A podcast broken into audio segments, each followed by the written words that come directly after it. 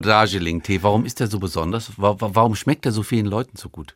Man muss vielleicht ein bisschen ähm, ausholen. Ähm, die Teepflanze ist ja eine Kamelienart, Camellia sinensis, und von der gibt es zwei Hauptsorten. Das eine ist die klassische chinesische Sorte, die man vor allem aus China und Japan kennt, also die dort vor allem auch zu grünem Tee verarbeitet mhm. wird.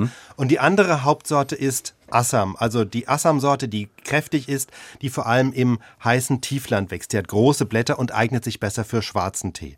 Und das Besondere von Darjeeling ist nun, dass in Darjeeling zwar die chinesische, also die feine Varietät angebaut wird, aber dort überwiegend zu schwarzem Tee verarbeitet wird.